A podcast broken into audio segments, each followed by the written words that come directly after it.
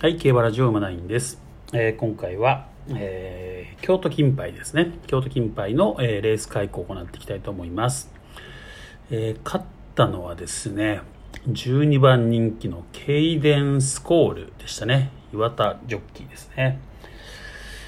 いやー、このね、岩田ジョッキーが本当にうまく乗ったなっていう感じですね。陰の岩田っていうね、まあ、格言があるみたいなんですけど、まさに、本当にこれ以上ないというね、まあ、一発狙ってましたみたいなコメントがね、うん、あるんですけどね。はい、まあ、あの、これ、調教師のコメントからいきましょうか。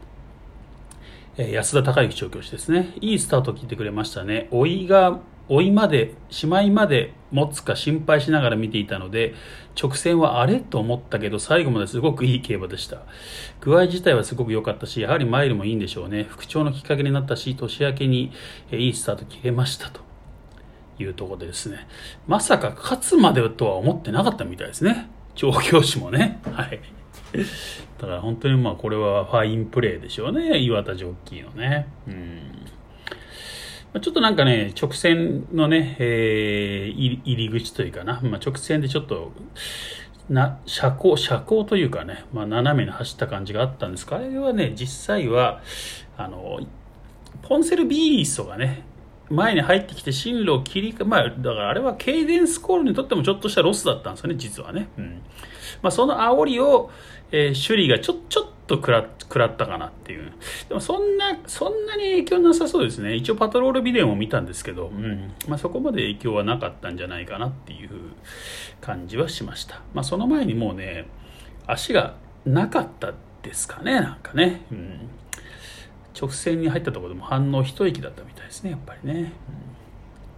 うん、で2着がね、えーピースワンパラディですね。こちら私の本命でしたね。うんえー福永ジョッキー。重賞でもいいところを取って、えー競馬ができたのは収穫だった。反応しきれしきれないところがあったし、まだ良くなりそう、これからだと思いますと。うんまあね、えっ、と、外を回ったんですよね。うんまあ、このレースね、もうちょっとね、こうハイペースになると差しが届く競馬になるかなと思ったんですけど、まあまあ、いわゆるミドルペースってやつですかね。うん。でもね、そんなにゆる、そんなに遅くはないんですよ、実はね。まあまあ、速いペースで流れてるんですけど、しまい、も、バテてないということでね。うん。だ今まあ、思ったより馬場がいいのかもしれませんね、これね。中京競馬場ですね。うん。最後のね、一ハロンが12.5秒ぐらいになるかなってところだったんですけどね。うん。でも12.0ってことで、まあ、結果的には前、前の方にいた馬が皆さんね、上位入選してますからね。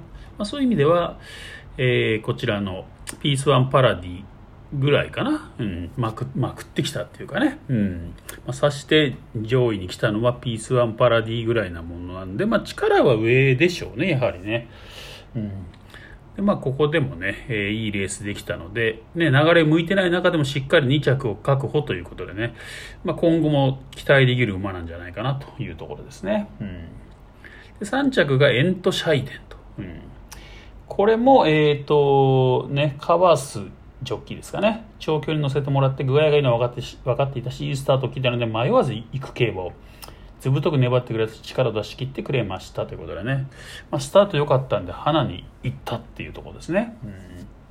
まあ、これが良かったんでしょうね結果的にね、まあ、3着に残ったと。4着が大成ビジョンですね。えーコースで石橋ジョッキーですね。コースで調教してくれたことでコントロールが効いていました。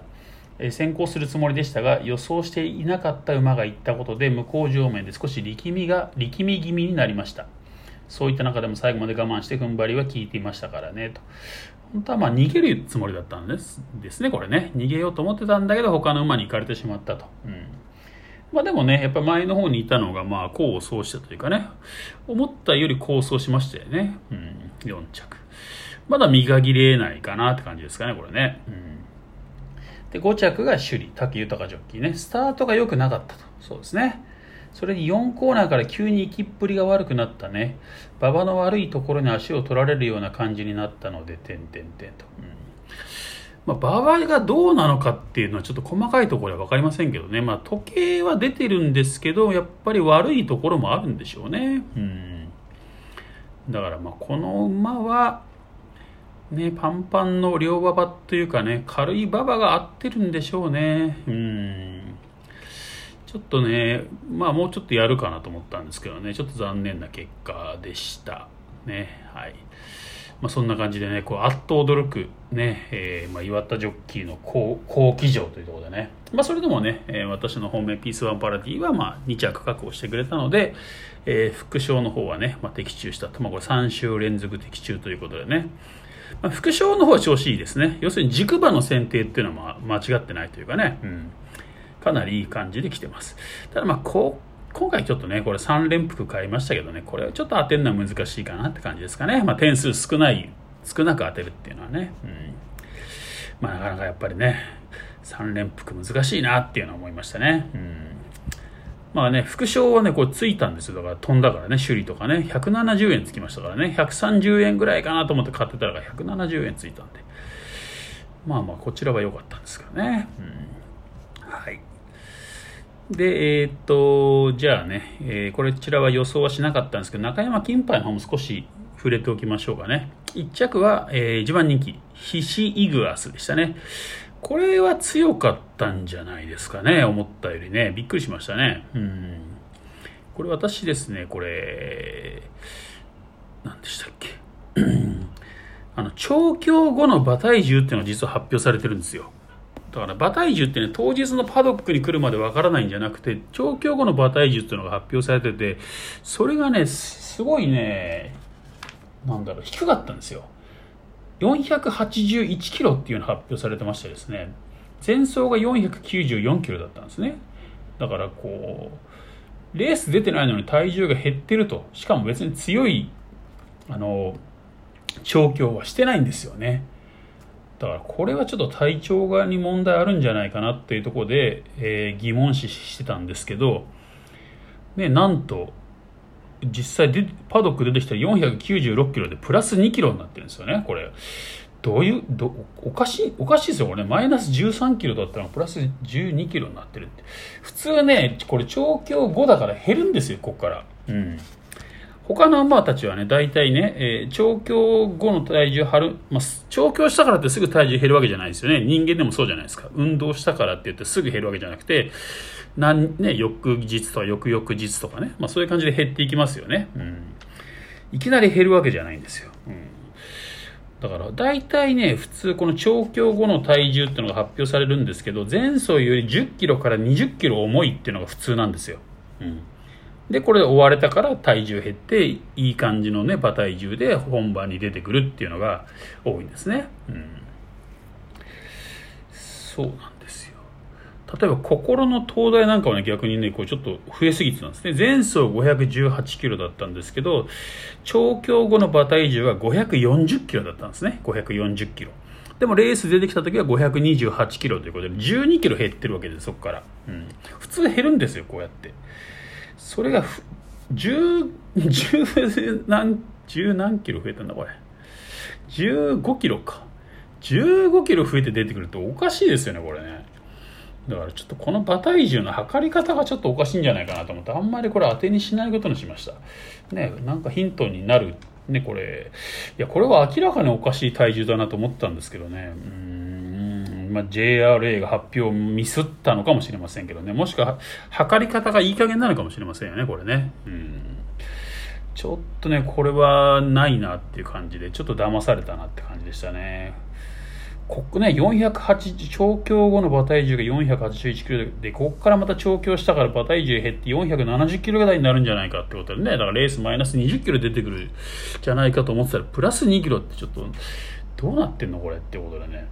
なんかちょっと軽い憤りを感じてます私はこれね、うん、JRA のこの発表に。全くこれ当てにならないんだったらこんなの発表すんなよって感じしますしね、うん。まあ、測り方が結構いい加減なんじゃないかみたいな声もありましたけどね。ちょっとねいろいろ。ななぜかと思ってねこう検索して調べてたんですけどね、うん、こんなのなんか測り方一つで1 0キロ2 0キロ変わるよみたいな言ってる人もいますしね。なんかね、うんまあ、よくわかりません、ここら辺は。まあ、本当にこれも参考程度ぐらいにしといた方がいいなと思いましたね、これね。うん、ただね、やっぱこれ、ラジオで発表するにはね、パドックの体重見てからじゃ間に合わないんですよね。うんっていうのもあるのでだからまあ馬体重に関してはもう目目つぶってやるしかないよなって感じしますねだからまあ調教のねえー、調教とか調教の本数とかでまあ判断するしかないのかなって感じがしますねはいで2着がですねあの心の灯台ですね、えー、これ私がラジオであの中山金杯は予想はしないんですけどまあ、心の東大なんかちょっと頑張ってほしいんですよねなんて言ってたんですよね。好きなのでみたいな言ってたら心の東大が2着に来てしまったというですね、うん、びっくりしましたね、うん。まあ、いずれ走ってくるであろうとは思ってたんですけどちょっと結果出すの早かったなということでね、うん。まあ、これね、まあ、2歳のね未勝利戦の頃よく見てたんですけどね。なかなか強い走りしてたんですよね。だから素質はそこで見せてたわけですけど、うん。ま今後楽しみな一頭かな。まあでもただね、今回ちょっと金量もね、53キロとね、だいぶ恵まれてましたからね。うん、ね、えー、同じ、明け4歳のね、え、ディープボンドが56キロでしたからね、それに比べると3キロも軽いということでね、うん、まあ、こういう、まあ、経筋量をうまく活かしてね、まあまあ、うまく乗ったのかなという感じですよね。うん、ただまあ最後ね、なかなかいい足でね、伸びてましたよね。はい。という感じでした。うん。まあ、やっぱりね、ちょっとここら辺で負けたね、ディープボンドとかダーリントンホールとかちょっと負けすぎなのでね、今どうなのかなって感じしますよね、今後ね。うん。福島組もいまいちでしたね、なんかね。バイオスパークもバンケドミンゴもね。うん。まあ、こうやって条件勝ち上がったばっか。まあでもシーグアスはここをね、3連勝で重賞も勝ってしまうっていうあたりは、ちょっとね、これ、上に行ける馬なのかもしれませんよね。うん。まあなかなか多分こういうことでね、種類、種類はダメでしたからね、シーグアスが勝ちましたんでね。うん、まあ今後もちょっと注目したい一頭ではあるかなと思います。あと松山ジョッキーのね、やっぱ騎乗が素晴らしかったですね。うん。やっぱ今今年はやっぱ松山ジョッキーまたやってくれるんじゃないかなとね、思いました。はい。ということでですね、えー、今今週はというか、金杯は以上ですね。うんまあ、今のところね、副賞の方は調子いいんでね、このまま当て続けていきたいなとね。そうするとね、軸は私の上げる馬でっていうところでね、うん、なるといいかなと思ってましてね。まあ、今週末はね、えー、3、日間開催なんですね、実はね、これね。また競馬漬けのね、3日間になりますね。9、10、11と。うん、土、日、月とね、3日間開催になります。はい。で、重賞もですね、土曜日はないのか。日曜日に新山記念。そして月曜日に、えー、フェアリーステークスということでね、これはまあ両方3歳ですね。明け3歳の重賞が待っているということでね。うんまあ、なかなかね、ちょっと難しいところありますけどね、この明け3歳の重賞っていうのはね。まあでも予想していきたいなと思ってます。ということで、えー、今回は以上です。ね、まあ、金杯で乾杯とね、まあ、気持ちよく乾杯する、できるとこまでいかなかったんですけど、まあまあ一応ね、副賞は、まあ、軸はちゃんと当ててますよということでね、はい。まあまあまあまあのスタート切れたかなというところで、はい。今年1年ね、頑張っていきたいと思います。それでは今回は以上です。また次回お会いしましょう。